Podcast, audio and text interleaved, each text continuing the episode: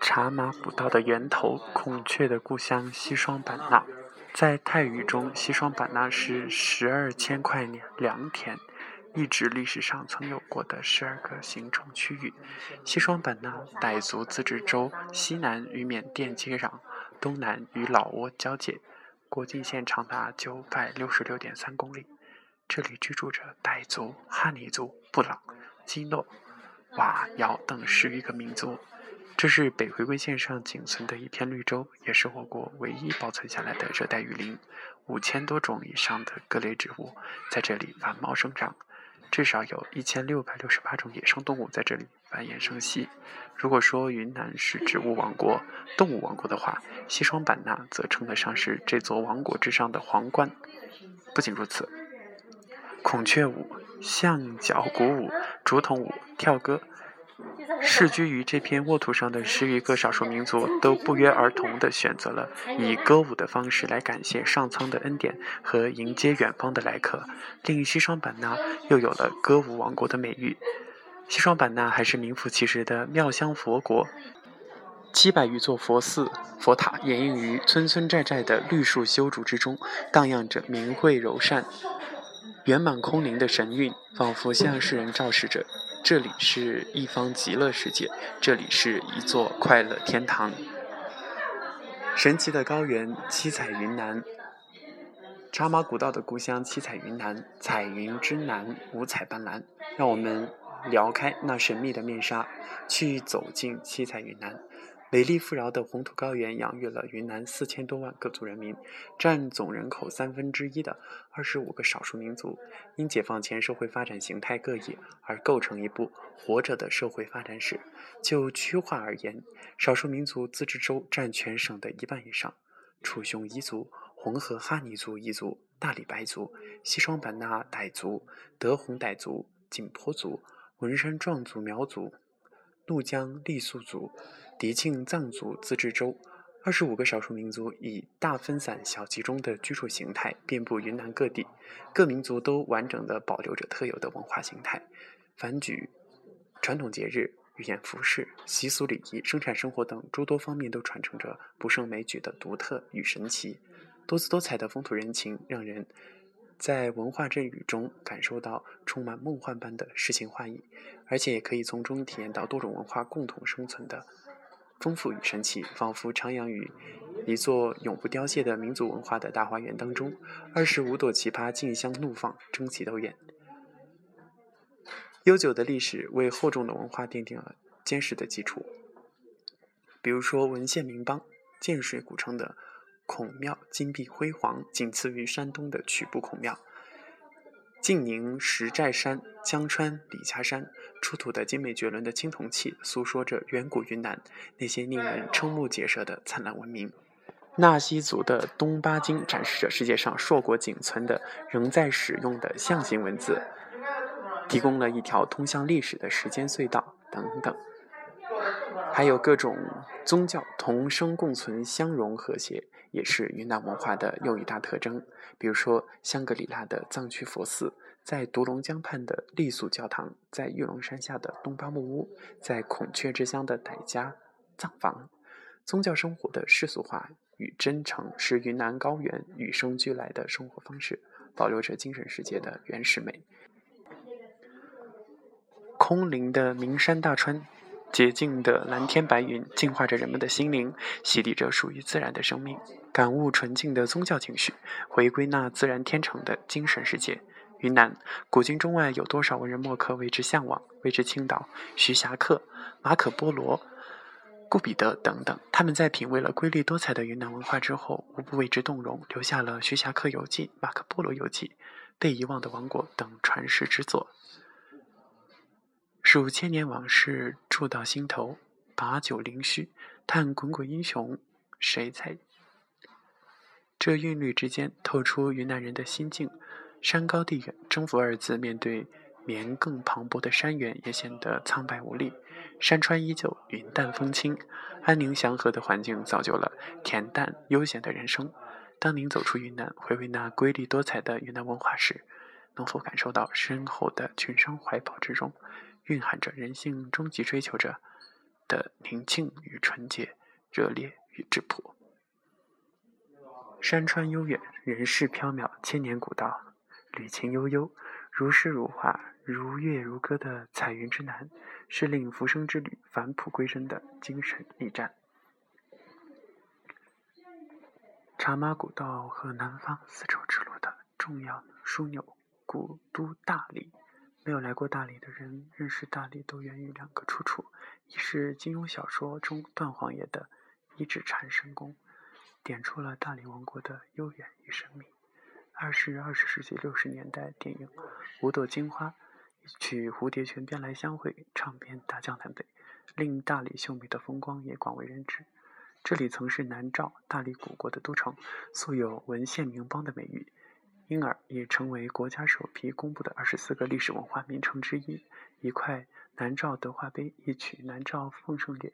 承载着文化的积淀和历史的厚重。大理是白族的主要聚居地，自然中的山水花草和月亮，在白族人的心中都被赋予了优雅的灵性，于是便有了上观花、下观风、苍山雪、洱海月的绝妙组合。这风花雪月满足着多少人对人生至乐的梦想？多少人来到这里便不想再离开，乃至在不经意间竟延伸出了一条洋人街来。这也难怪，雄健的苍山，柔媚的洱海。沧桑的古城，再加上独特的白族文化，不正是一幅人与自然完美统一的绝妙画卷吗？有谁又不愿让自己成为画中之人呢？大理特殊的地理位置和周边环境，使这里处于多民族文化的交汇地带，同时又是南方丝绸之路和滇藏茶马古道都要经过的重要枢纽。大理历史上一度是云南的政治、经济、文化中心，至今还保存着完整的。滇藏茶马古道的地方，怒江。怒江傈僳自治州位于青藏高原南延部分的横断山脉纵谷地带，西临缅甸，北接西藏，东南与迪庆、丽江、大理、保山相连。境内主要聚居着傈僳族、祹族、独龙族，此外还有白族、普米族、彝族、纳西族、藏族、傣族和汉族等民族。由于怒江地处欧亚和印支两大地质板块的结合部，奇异的地质构造运动造就了怒江全境沟壑纵横、雄奇壮美的高山大川景观，群山耸立，江河纵流，独龙江、怒江、澜沧江三条大江一字并开，奔流在被纵贯南北的蛋打山、蛋打里卡山、高尼公山。碧落雪山以及云岭山脉横切而出的三条深邃悠长、神秘莫测的巨大峡谷之中，形成举世闻名的世界上最深、最长，同时也最神奇、最美丽的东方大峡谷。怒江，怒江州属于亚热带山地季风气候，因复杂的地形而形成的巨大的海拔高差，又使它具有非常明显的立体气候特点。从峡谷谷底到山峰峰顶，分布着热带到温带、寒带不同类型的自然景观。境内多有飞禽走兽，且有不少是属于珍稀动物，因而怒江又有“小动物王国”之称。丽江，丽江在战国时属秦国属郡，汉属越郡，三国属云南郡，南朝为遂段县。大约在此时，纳西族先民迁于此。唐朝曾为瑶州都府地，后为吐蕃南诏地，称桑州，属剑川节度。宋朝为大理善聚郡地，开始建成。元朝改为丽江路，丽江之名始于此，以依傍于丽江湾而得名。明明朝末期，在木氏土司的管理下，古城已具规模，日渐繁荣。大研古城也是开始于此时。清朝初期为丽江府，雍正元年改土归归流，结束木氏土司自元代以来的世袭统治。乾隆三十五年至丽江县，自此纳西文化与汉族文化开始广泛的交融。新中国成立之后，于一九六一年成立丽江纳西族自治县。一九九七年十二月，丽江古城申报世界文化遗产成功。一九九七年。交通和地理的影响往往深刻在一个地区的文化之中。茶马古道与丽江古城的关系正是这样。丽江是茶马古道上最重要的物资转运和北上藏区的这个入口。纳西族与藏族同属远古的氐羌人，便于互相的交流。加之丽江较早的接触汉文化，在成为物资交流枢纽的同时，更成为了文化传播的桥梁。一个小民族能够把自己的文化保存得那么完好，占尽了中国人所推崇的天时地利人和，茶马古道功不可没。迪庆，迪庆藏族自治州地处青藏高原东南边缘，横断山脉西段的北段，三江并流的腹地，形成融雪山峡谷高原、草甸、原始森林、高山湖泊和民族风情为一体的迷人景观。景区内雪峰连绵，谷深牧场辽阔，植被茂盛。在这里生活着藏族、傈僳族、纳西族、彝族、白族、回族等十三种民族，被美国人詹姆斯·希尔顿在《消失的地平线》一书中称为香格里拉。香格里拉是一个地名，更是一种境界，一个梦想。在迪庆藏语方言中译为“心中的日月”，在《消失的地平线》中被解释为“世外桃源”。心中的日月也罢，世外桃源也罢，香格里拉所代表的，除了雾化的雪山草甸、蓝叶鲜花、山庄、寺庙外，更代表着一种精神境界，淳朴与和谐。在迪庆，宗教之间、民族之间、人与人、人与自然之间，都遵守着和谐与适度的美德，从不过度的索求。这种淳朴与和谐，为深陷于现代城市文明漩涡中、饱尝紧张冷漠而身心疲惫的人们，提供了一方回归大自然、回归心灵、唤醒良知、唤醒灵感的净土。如今的香格里拉正筹划着另外的一个大手笔，投入巨资建设以迪庆州为圆心的滇川藏大三角地带的区域旅游经济圈，一个大香格里拉正呼之欲出。茶马古道进入西藏的第一站盐井，在历史上，盐井就是吐蕃通往南诏的要道，也是滇茶运往西藏的必经之路。从一定程度上来说，茶马古道与盐巴古道是基本上重合的。千百年来，盐井出产的盐巴畅销昌都的其他地区和云南迪庆、四川的甘孜，更远处到达西藏林芝地区的茶域。盐井的制盐工作几乎完全是由女人来完成，民各家的男人们只是在妇女们晒出小山一样的盐堆时，才赶来罗马，将盐巴。装袋驮走，运到盐井小镇的盐市上出售，再由盐贩子把盐巴卖到邻近的藏区，融入千家万户的所有茶之中。随着滇藏公路和川藏公路的开通，越来越多的袋装加碘盐精盐出现在西藏东部，包括盐井的小店铺和藏民的家中。虽然加碘精盐比传统的自制盐更便宜，但不少农牧民还是喜欢他们祖祖辈辈用惯了的盐井的盐巴。据说它，据说这个盐用它来喂牲口，牲口更容易。发情可以提高牲口产崽的数量，而藏民喝酥油茶也喜欢用盐井的红盐，因为茶汤看起来色泽更好，味道也更加的香醇。盐井是西藏唯一的纳西族自治乡，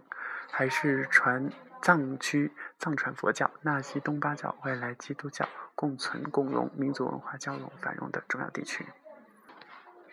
昌都。茶马古道的交汇点，滇藏、川藏茶马古道的交汇点。昌都地处横断山区西部的达玛拉山、芒康山与他念他翁山等高山夹峙的峡谷之中。昌都镇所在三角形高台地的海拔高度在三千二百米以上，